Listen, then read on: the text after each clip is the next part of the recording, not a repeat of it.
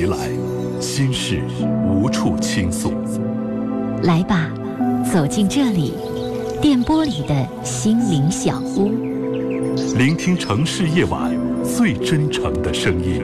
亲情、友情、爱情、婚姻、家庭、情感，一一诉说。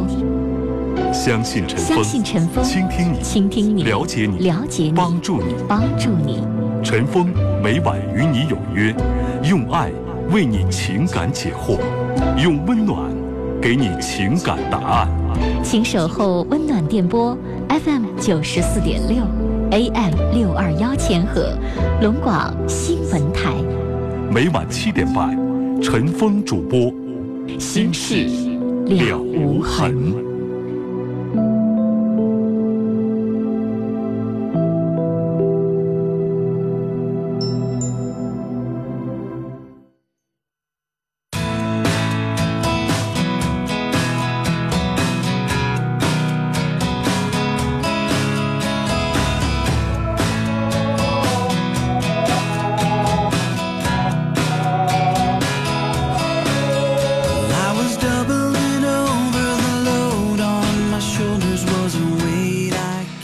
听众朋友，晚上好，欢迎您收听龙广新闻台每天晚上七点半到八点半播出的《新事了无痕》节目，我是主持人陈峰，今晚的导播呢是王毅。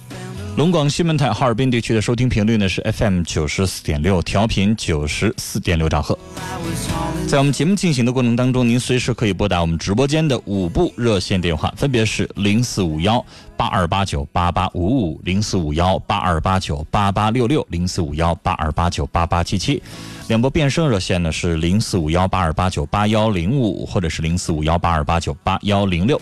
短信的互动方式数字零九加上你要发送的短信留言发到幺零六二六七八九，微信搜索幺二五七九五幺六零二幺二五七九五幺六零二，加为好友发文字消息来参与我们节目的直播。新事了无痕是一档情感谈话节目，您有婚姻家庭情感生活心理工作亲情友情爱情方方面面遇到哪些烦心事儿可以打来电话，那陈峰会和我们正在收听节目的听众啊，帮你去解决你的生活难题。好，听众朋友，欢迎您继续来收听《心事了无痕》，我是主持人陈峰，导播是王毅，欢迎您收听和参与。提醒您，我们直播间的电话零四五幺八二八九八八五五，零四五幺八二八九八八六六，零四五幺八二八九八八七七。两部变声热线零四五幺八二八九八幺零五零四五幺八二八九八幺零六，短信是数字零九加上你要发送的短信留言发到幺零六二六七八九，微信搜索幺二五七九五幺六零二幺二五七九五幺六零二。节目开始，我们先来看两位听友的微信的内容。这位听友他叫安然，微信上问说：“我在快递公司上班啊，在公司专门负责收寄这个邮件的款，因为快递员也会收寄件款拿回来交给我。晚上结账的时候呢，我说快递员少给我十块钱，快递员说给了，就少了那么十块钱，钱倒不多。晚上算账的时候，责任就落在了我身上，但是我心里怎么都不平衡。不过我还是自觉的拿了这个钱补进账里。我当时心里就别提多纠结，因为这十块钱，我要和他争辩，影响同事关系，我自己拿这十块钱，心里边不平衡，有点小气愤。明天我必须注意，我得罪谁了呀？”简单说，因为你负责财务，你负责收款，每一笔钱进账你要有记录，啊，比如说你自己给自己弄一个本儿啊，他交了多少钱，让他看一眼，然后让他签字，这样的话确保每一笔钱都有确认，以后再不会闹这个问题。那如果是因为你自己收钱的时候没有相应的走这个程序，最后少了钱了，你做收银你自己。把这个钱垫上，很正常的事儿，是吧？你上哪儿去当卖货员？这个超市经常招这种这个售货员，最后结账的时候少了多少钱，你自己赔是应该的。这个事情，因为这个事情跟人吵吵也没有用，你没有证据啊，自己长个心眼儿，以后注意点。我们接下来看这件事情啊，作为我们今天的互动话题，来听一听我们听友对他的意见。这位听友说：“我和他已经分手一年多了，可是现在他在我博客上留言，这个他是男字旁的他啊。他说呢，我这个前男友啊，用色情小说式的语言编造各种我们两个人的风花雪月的事儿，包括还有我们两个人男女性关系的细节的描写，看得我这这个惊心痛魄。这些完全没影的事儿啊！哟，我念错了，这陈峰念错了，这个他应该是女字旁的他，应该是他前面写错了，后边他特意表明了啊，他说这些完全没影的事儿，让我前女友这么描写。最后谁都得相信啊，因为她是女的，她能把话说到这个程度，我一男的，我怎么解释？我是有苦说不出啊，我怎么跟我现任的女朋友交代呀？我是跳进黄河也洗不清了，我怎么办呢？这事儿挺有意思哈，一个男的跟前女友分手啊，一年多了，现在也呢有女朋友了。然后这个前女友竟然在他博客上用色情小说式的语言描述他们俩曾经发生的风花雪月的事儿，描写的看来是很露骨，让他这个男的看得惊心动魄。最后他现在难办的是，他不知道怎么解释。因为对方是女的，女的写出这种话来了，就让很多人会同情，会信以为真。他是男的，那他该怎么跟现任的女朋友去解释这个事儿？我让您通过微信说说您的想法。微信搜索幺二五七九五幺六零二，短信呢是数字零九加上你要发送的短信留言，发送号码发到幺零六二六七八九。来，我是主持人陈峰，这里是正在直播的《新事了无痕》节目。接下来我们来接通听友的电话。你好。喂，你好，陈峰哥吗？你好，是我。这我们导播说从重庆打过来的电话呀。啊，对。就是，那你怎么听到节目的呢？我以前大学就听节目，后来我回家了，然后哦，就家在重庆，上学的时候在哈尔滨听的节目，是吧？对对对。好，那今天要聊点什么？你说。嗯，那个陈峰哥是这样的，就是我想听听您的看法。嗯嗯，我们家就是开发的那种，然后有有我的名额可以买房子，然后我们家呢就准备就买房子嘛。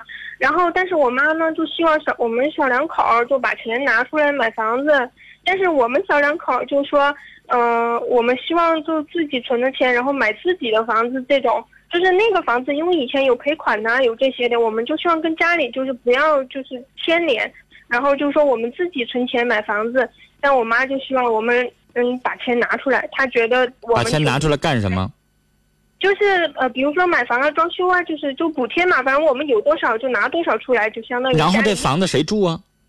就你妈妈的意思，让你也是让你拿钱买房子，你们俩想拿钱买房子自己住。是不是啊？就是你们俩想拿钱买房子，这房子留给你们自己住。但是你爸妈、你妈的意思是让你们也拿钱买房子，但这房子是什么意思啊？是跟他们老两口一块住，是这意思吗？啊，对。但是我们也不一定，就是说要我们自己住。就我们买房子，就感觉这个房子就是我们自己挣起来的那种。就是应该房照就写你们俩的名就是你们俩自己花钱买的自己的房子。对对对。但你妈的意思就是你们俩拿拿完了钱之后，房子要写成她的名是那意思吗？因为我是独生女嘛，我妈说以后还不是都是你们的。那不行。你说妈，你这么跟你妈妈说话，你说妈，我现在不是小姑娘，我现在是嫁为人妇了，我已经结婚了，是不是？嗯。我已经结婚了，我在法律上不是这个家的人了。那我现在做什么事儿，拿每一笔钱，我都得跟老公商量，也得跟老公的爸妈商量，就得跟我公婆商量。是吧？我们俩买房子写我们俩的名儿，天经地义，因为是我们俩拿的钱。那买了房子之后，算我们俩的夫妻共同财产。那你说妈，要是我们俩拿了房子，拿买拿的钱买的房子，最后写你老太太的名儿，那我公婆不得骂我呀？我公婆不得对你有意见啊？但是我妈的意思就是说，这个房子吧，嗯，她嗯不是说写不写谁的名，她就觉得咱们的钱就应该就大好像统一规划似的，就不是哪有那事儿啊？你说妈，你当年自己买的房子自己住，你的公婆跟着参与了吗？啊！而且这不是公婆，你知道，女孩你嫁为人妇之后，如果公婆跟着参与的话，好像一般情况下咱们还能够接受。你现在是娘家妈跟着参与，谁能接受啊？嗯，你说是不是这么回事儿？一般情况下，咱跟公婆住在一起，因为你嫁给人家了，你跟公婆住在一起的话，这话说得通。但是你跟娘家妈在一起，你老公等于叫倒插门啊，那个概念不一样啊，对不对？人觉得好像跟婆婆住在一块儿，好像还还挺多的，好像还能说得通。跟娘家妈住在一起，很多小小的是不愿意的，人心里边觉得我倒插门干什么呀？我们家条件也不错。而且现在我拿出来钱，还得这个就理论上，你妈妈现在虽然没明说，但理论上好像就是你们俩拿钱买房子，然后呢，咱咱们做一块儿用，那不就是写他名吗？就好像是他似的。那凭啥呀？你老公或者是你公公婆婆肯定会最后肯定得闹起来呀，肯定是这么，回事儿，对不对？你说妈，如果你自己拿钱，你不让我们小两口添一分钱的话，那房子写你名儿我跟你说，你就说我公公婆婆不会有一一不会有一一点意见。但是现在你让我们小两口拿钱，这房子还不写我们俩，还不算我们俩的，你你公婆怎么办呀？你说妈，我现在不是你光是你姑娘，我也是我公婆的儿媳妇呢。人公公婆婆人家看着呢，我老公也看着呢，你让人家这话咋说呀？对不对啊？他说，因为我们那个是开开发了嘛，就是那个开发的又怎么的呢？是动迁的吗？是要把你家现有的房子动迁吗？对，已经动迁了，现在就分分下来这个房子嘛，那名额是我的，但是可以写我名儿，但是我妈、呃什么叫名额是你的？我没懂。那你父母还有没有名额了？他们有，他们自己也有，他们也有名额，你也有名额。你意思说你父母能要一套，然后你还能要一套，是吗？对对对对对，那就各买各的。呗。那你妈妈不能这么霸道啊！你我我我这一套，然后你还要写你们名儿，那不行了。那你说那那样那样的话，我们不要了，我但是不买了。各买各的，就是因为以前的钱是那个赔的，都是我妈在保管着呢。我没有钱买这个房子呀，我们只存了两万来块钱儿。就是什么叫你们赔的？什么意思？就是赔款呀？这个房子占了之后要赔款呀，所有的那些钱都是我妈。是不是说原来你妈妈的一套房子，现在因为那一套房子可以买两套了，是这意思吗？嗯，差差不多，应差不多吧。那你妈妈是不是就觉得你能买这个房子是因为沾我光？嗯是因为我那套房子动迁了，然后你才可以能买两套？举个例子，我是不是那个概念？比如说我原来有一套一百米的房子，接下来我能买两套五十米的小房子，不是是这个不是不是，就已就开发了，你属于农村的，现在你到城市了，你可以有你你已经现在结婚了，你可以再分一套房子，是这样的，就是像那为什么要赔款呢？就是开发的农村的呀？拆迁的款，对对对，拆迁款是因为之前你们俩你们家有一套房子吗？不是？对，但是你每个人你妈妈就会觉得你是沾我光嗯啊？那你你要你你最后买这房子，你妈妈就觉得可能跟他有关系呗，人家就不想倒出来呗，他肯定是这个意思呗。你跟你妈妈商量吧，就是这个事情呢，就是你说妈，你们你要是觉得理解我们俩这个拆迁款呢，我能要一套房子，能要一个名额，然后你能补助我点儿那你就补助。你要补助不了点儿的话，那我们俩自己借钱，我们俩自己整去。因为女孩现在那套房子的赔款跟你们俩实际上从法律上没有什么太大关系，但是每个人都有赔钱呢，比如说一个人多少多少，你不能这么算。账。那个钱都是我们给我妈的，反正我一我我的意思说，对那个钱你不能这么算账，你不能要。举个例子，女孩儿，我现在名下有一套房子，这套房子可能举个例子啊，比如说八十米，然后这套房子要拆迁，那这套房子八十米拆迁，举个例子，赔偿给我十万块钱，那。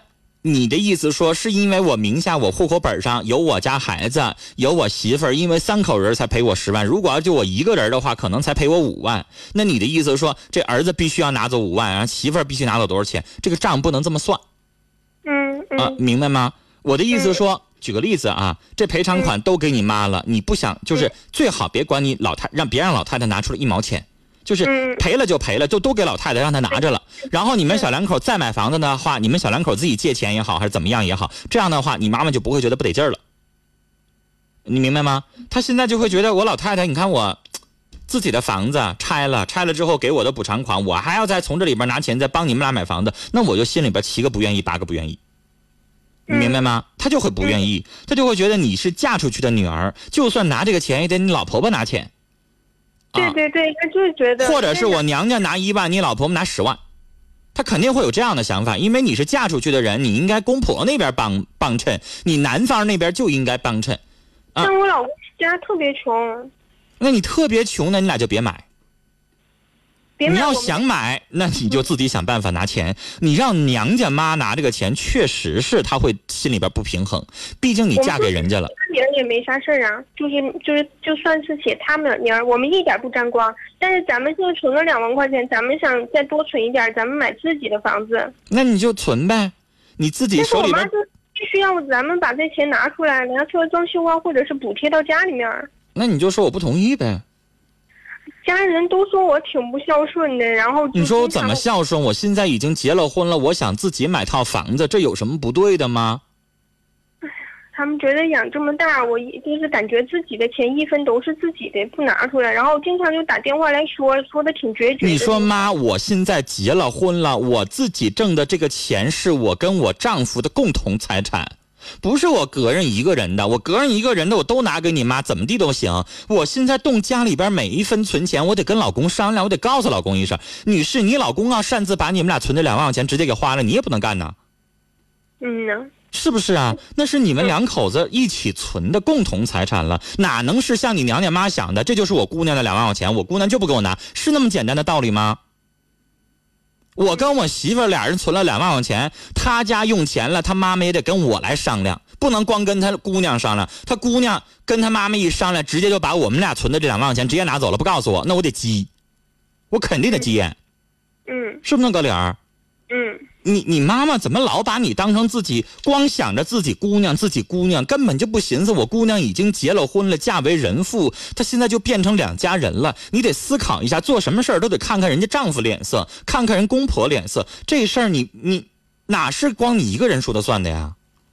嗯呢，是不是？那钱也不是你一个人挣的，也有你老公挣的啊。嗯呢，我老公就是说的，有时候眼眶都红了。而且你老公家还条件那么差，人家爸妈可能都没好意思吱声呢。嗯、所以这个事情呢，就没有你妈妈想的那么简单，而且你们俩这边还属于在那儿，哎呀，挺不容易的扛着呢。但是我倒觉得你妈妈既然张这个嘴了，还挺那什么的，你们俩一分不拿，我觉得也够呛。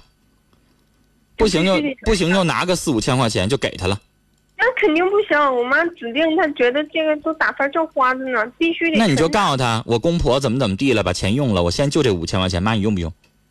我就这么多钱，你为啥非得告诉你妈你存两万呢？那你不发傻吗？你妈妈既然是这个脾气，你就别告诉她你存了多少钱呗。对，俺俩决定以后不告她。是不是啊？你就告诉她，我公婆前两天怎么怎么地病了，住院了，管我们借了一万块钱拿走了，过两天还我们，但是那个可能得一年半载的再还，或者怎么地的。因为女孩，你妈妈现在这个这个，她这个着急我理解，但是不能着起急来不不讲理嗯啊！我手头是有两万块钱，但是我给你拿了，你妈妈现在有想还的意思吗？那不是还，他肯定不是想还，他就想拿。他那意思说，你做儿女的你就应该支援我。但是现在支援归支援，我能不能拿得出来？我们家条件也挺差的，这两万我也想存着，还想买房子呢。我这两万还不一定存了多少年的呢，挺不容易的。我不是说我一个月存两万，是不是啊？嗯嗯嗯，但是我是觉得你要一分不拿，你妈我怕呀，她不带善罢甘休的。你不如就拿几千块钱哄她开心，然后小两口以后再省吃俭用，再你再晚再再再存呗，再想办法呗。你咋办啊？你把你妈得罪了，你不也一辈子伤心那个闹心吗？爹，嗯呢，是不是啊？啊，嗯你不如也给她拿点吧，完了跟你丈夫商量商量，不行就给妈拿五千，一分不拿咱心里边也不落忍啊。拿点，然后老太太，你就算拿五千，我估老太太不会特别高兴，但也比一分不拿强啊。你说呢？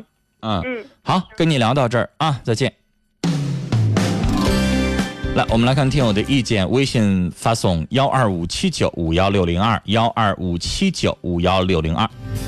听友月在听友群里边说，这是夫妻共同财产，这个妈想的也太多了。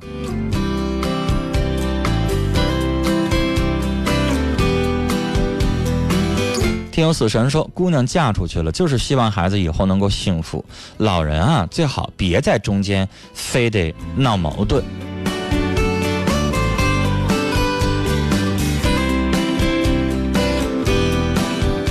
西方有你说女孩儿这个小两口买房子靠自己的力量量力而为这样会坦然会理直气壮。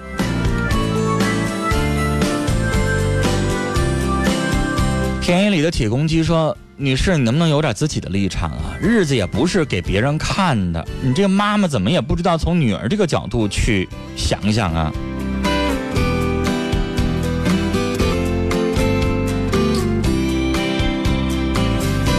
温柔哥哥说：“你这个妈妈这做人这么想问题不地道啊！你们俩条件已经挺差了，然后呢，婆家那边家庭条件还差，然后还非得让你们俩拿钱，这女儿坐在中间，这不太为难人了吗？”杨明说：“女士啊，事情还要你在中间多做做工作，好好和你妈妈谈谈，事情摊开了啊，把你们的苦衷讲清楚，还是能解决的。”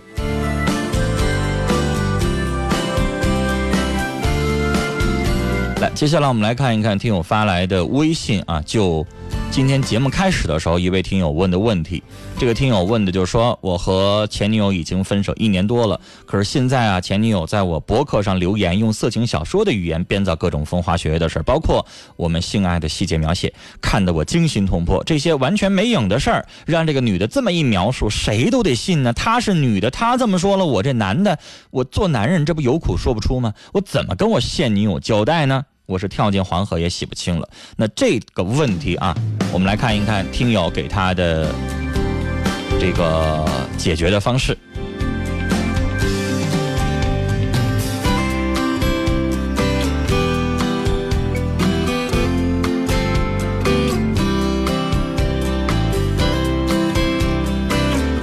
温柔哥哥说：“你前女友很无敌，很强大，就是太不自重、不自爱。”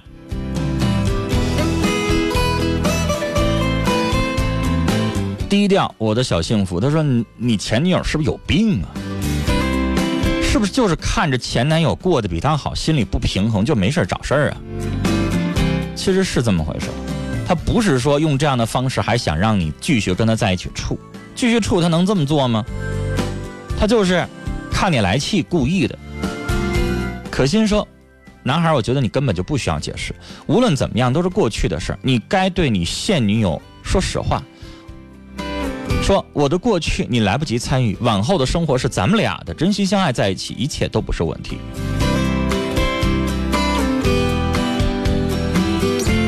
田野里的铁公鸡说：“这个世界上是好人多啊，但还是有一部分龌龊的人，不理他也就 OK 了，什么信息都不用给他回，他自感没趣儿，时间长。”好了，接下来是十五秒的整点报时，马上回来继续来收听《新事了无痕》节目。北京时间二十点整。二 G 升三 G，网速快八倍！中国移动提示您准确对时。买手机就到中国移动，尊享双网服务。二 G 信号好，三 G 网速快，品牌全，价格优，卖场多。买手机就到中国移动。您正在收听的是《心事了无痕》，陈峰主播，欢迎继续收听。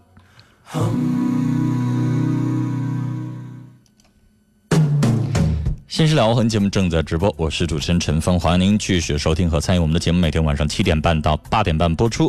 哈尔滨地区，请您使用 FM 九十四点六龙广新闻台来收听和参与。我是主持人陈峰，我们的电话是零四五幺八二八九八八五五零四五幺八二八九八八六六零四五幺八二八九八八七七。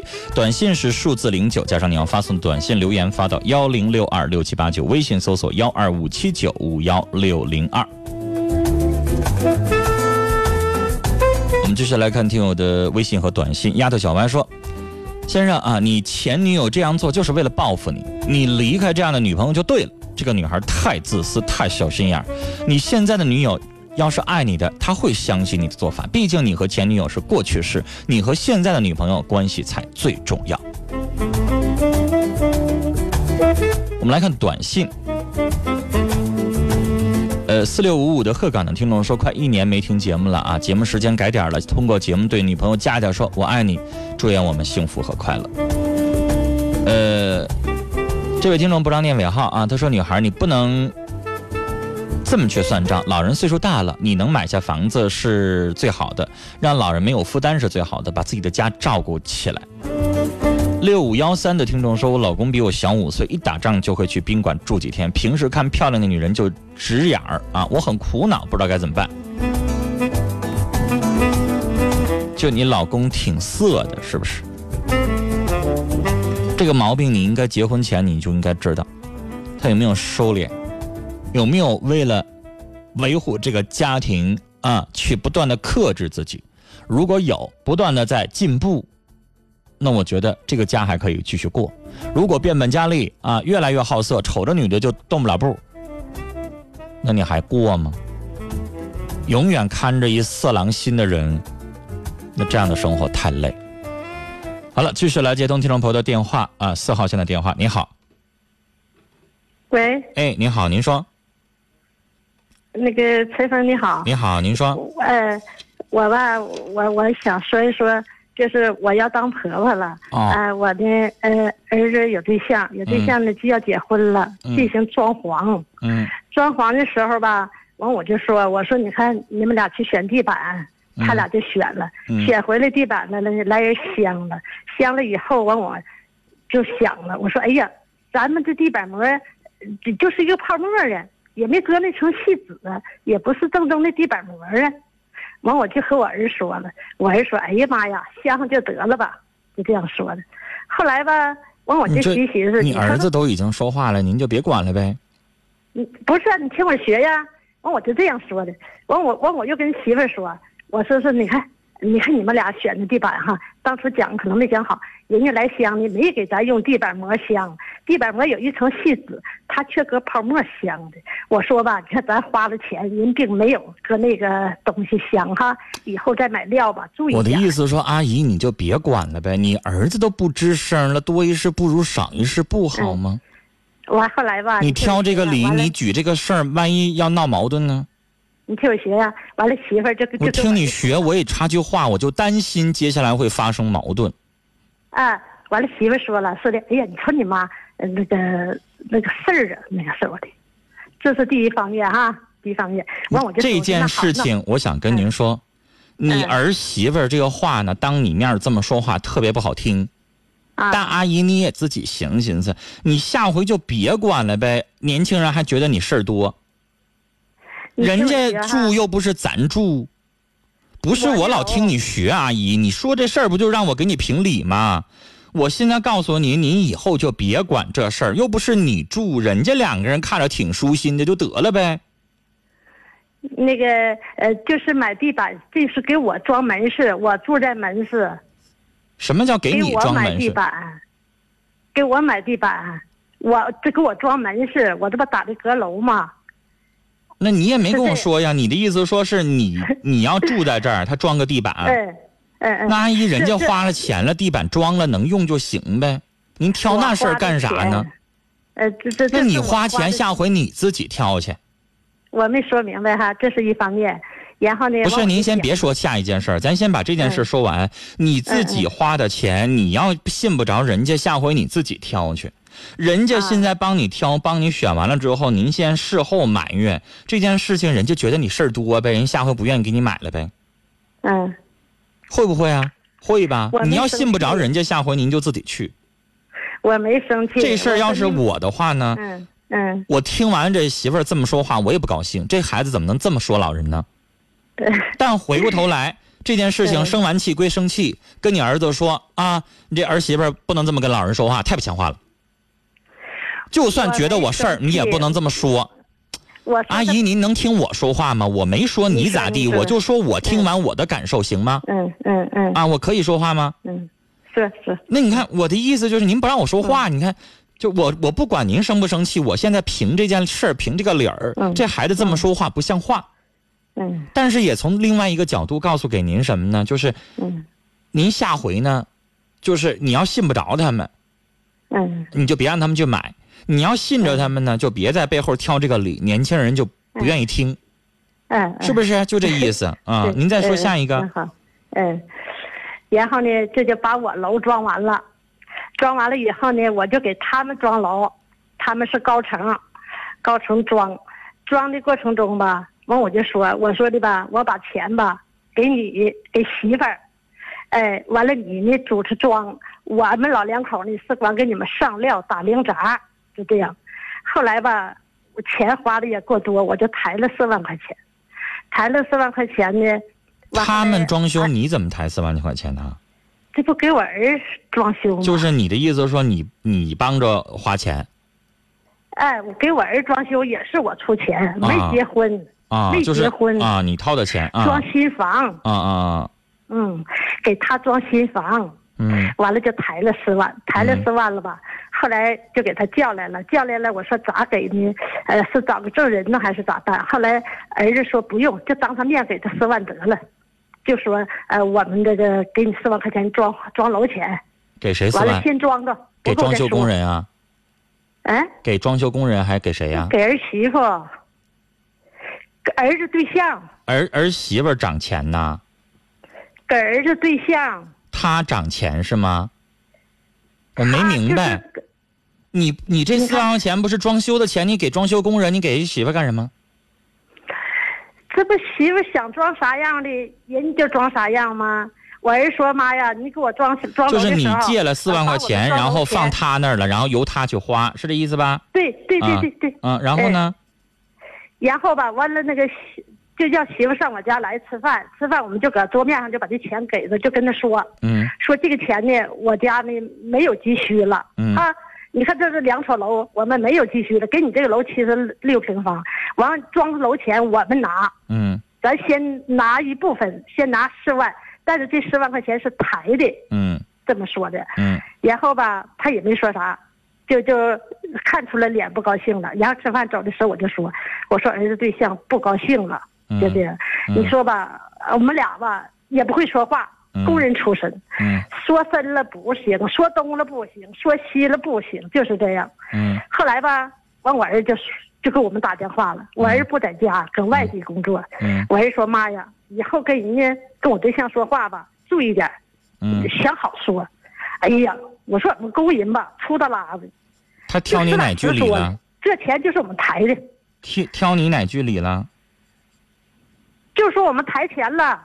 那抬钱咋的了？儿子说了，你抬钱，你告诉人家抬这干啥呀？这样说的，嗯你就给人家钱得了呗。说这钱装潢不够，完以后再说呗，就儿子不想让你说是借的钱是吧？不让说抬的钱。嗯嗯嗯完我说我儿子了，我说我们俩都要六十了，我们也还不上这点钱呢。那我们抬的钱就少之崩，就是抬的。那你就告诉儿子呗，我就非非想说抬的怎么地吧。你有能耐你自己抬去，你要让我们老两口抬这个钱，那对不起，我们就想说，我们故意说的就故意让你媳妇儿知道的，知道完了之后就想让你们小两口去抬。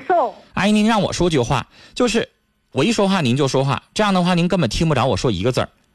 我说了，你就跟你儿子说，我就故意让他知道的，我就故意让他知道，然后你们小两口自己还去。我们六十了，我们可还不起这四万块钱，没准等了一年两年还不上之后就变五万了，是不是啊？利息会很高的呀。你就告诉他呗，能咋的？你跟你儿子说，你要这样的话，你要这样说我们父母的话，对不起，你先把那六万，把那四万块钱赶快给我退回来，我立马就还上去。你爱装不装，你爱结不结？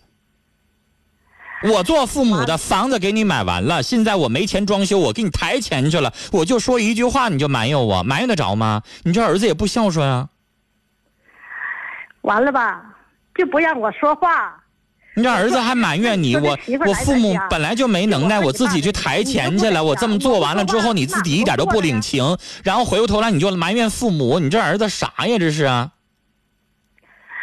完了就说了，人不愿意了，我还得哄人家。不愿意该我，说哎呀妈呀，你就说呗，不愿意该，谁伺候他呀？爱愿意不愿意，跟我有什么关系啊？你说吧，我的心里这个难受啊。现在你难受的阿姨，你不不是儿媳妇难受，你难受你儿子。你说你老两口这么不容易的给他拼钱凑钱抬钱去，去给他装修，回过头来儿子不理解你，就不让我乱说话。你说我能乱说个啥呀？这有什么原则的事儿啊？你说我乱说呀？阿姨，你儿子就觉得没面子了，女朋友跟他不高兴了还有一，件事儿，还一件俺们不正在装潢呢吗？给他，我每天呢，就去这这缺东少西的给人家都上班，儿子和儿子对象都上班，我呢就去给人家，这不有工人装潢嘛，我就搁那缺东少西，少边少样，我就去买。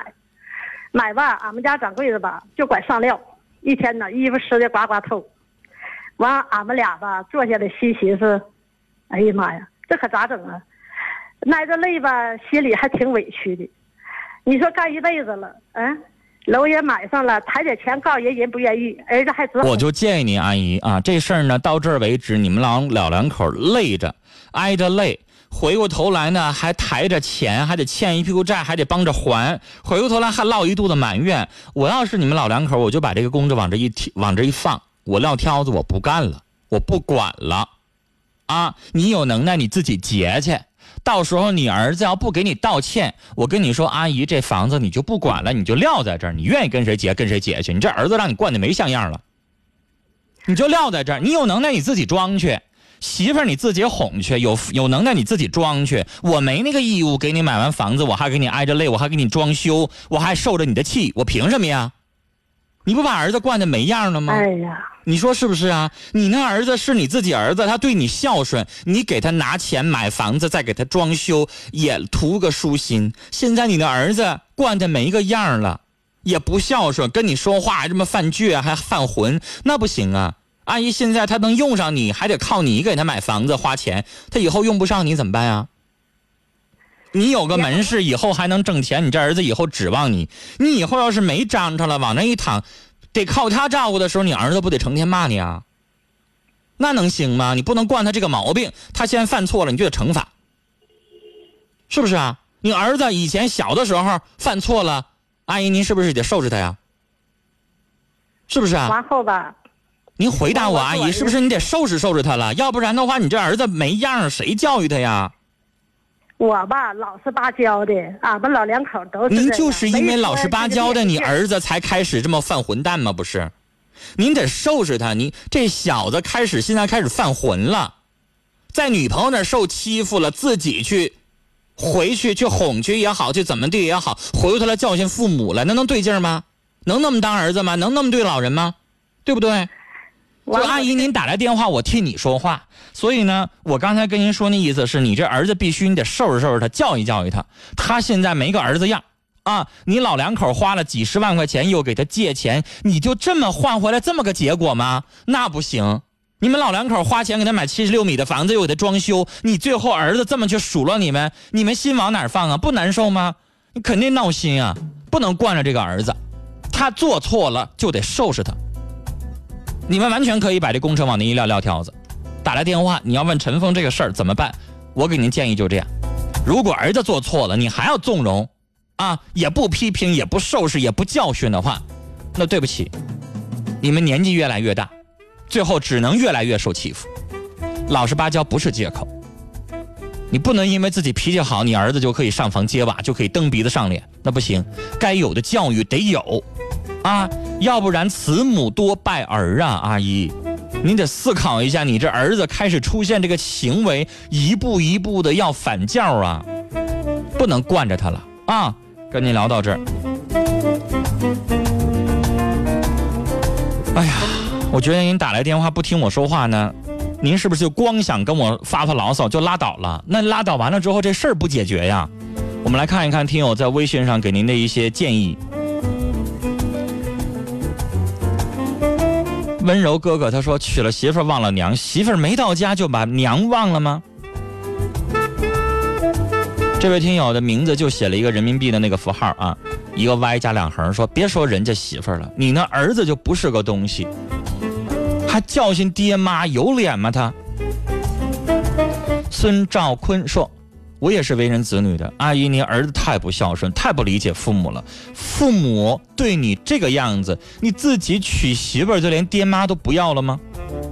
左手会跳舞说，父母的钱不管是自己的还是借的，既然决定帮儿子装修，儿子已经成人，何不把钱交给儿子自己处理呢？儿子心里得清楚啊。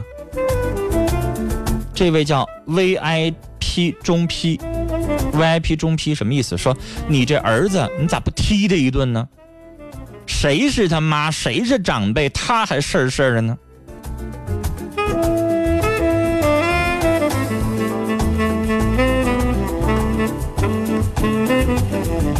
可心说：“养儿女都养出冤家来了，儿女不理解，到老了日子不好过，自己存点钱，自己留着吧，谁也指望不上啊。”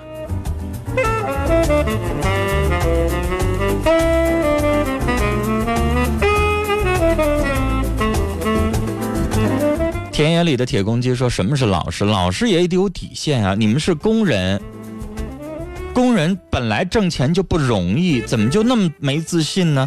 那儿子这么惯着不行啊！”听友杨明说：“啊，您儿子呀，他就不是那样的，何况儿媳妇了？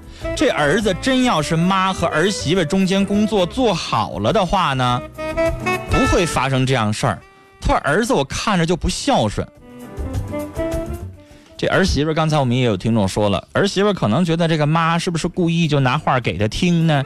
不相信是抬来的钱呢？然后这媳妇可能意思说：你们家啥呀？这结婚还得抬钱啊？怎么怎么地的？肯定说了一些不太好听的话，这儿子也不高兴了呗。但这个最，我我刚才说了，你最应该生气的，现在还不是儿媳妇，你先是这儿子。”啊，那儿媳妇说一些不好听的话，儿子拦着了，也就过去了。但现在呢，这儿子先埋怨起妈来了，那意思是说，妈好不容易没钱了，给抬钱，让他脸上没没光了，让他没脸了，让他在媳妇面前抬不起头来了，像话吗？是不是啊？有能耐你自己挣去，你这样去埋怨妈算咋回事啊？是不是？啊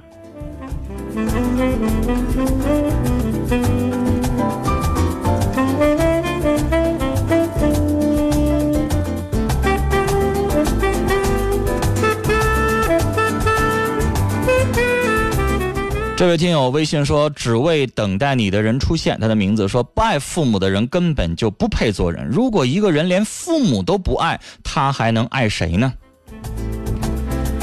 死神说：“老人啊，真不容易。年轻人和老人的观点也不一样啊。老人看着可能装修的挺好，年轻人看着就别扭，挺难的。相互理解吧。可怜天下父母心，孩子呀也应该体谅一下老人。”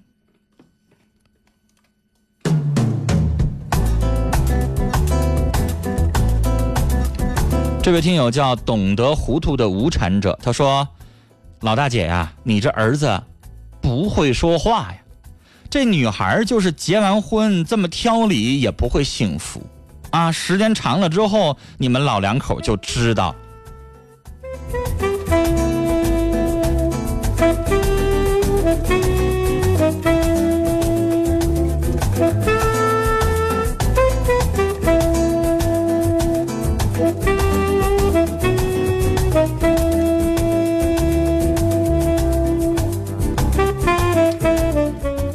雪儿飘飘发微信发短信说：“阿姨，别再这么惯儿子啊！挨累不说，受气，别惯着他们那些毛病。自己亲生儿子不心疼父母，什么儿子呀？”呃，这之前呢，关于装修的这个事情啊，陈峰想说一句话，就是人家两个人要看不上这块装修或怎么地的，人家有他自己的装修方式啊，你让他们俩。去按照他们自己的方式进行就得了。至于说钱的事情，你儿子呢能理解就理解，不能理解就拉倒。像我刚才说的，不理解呢，让他们自己想办法挣起。啊，咱这边呢就这么大能岁我就这么点钱，我没别的能耐，啊，能结就结，不能结就拉倒。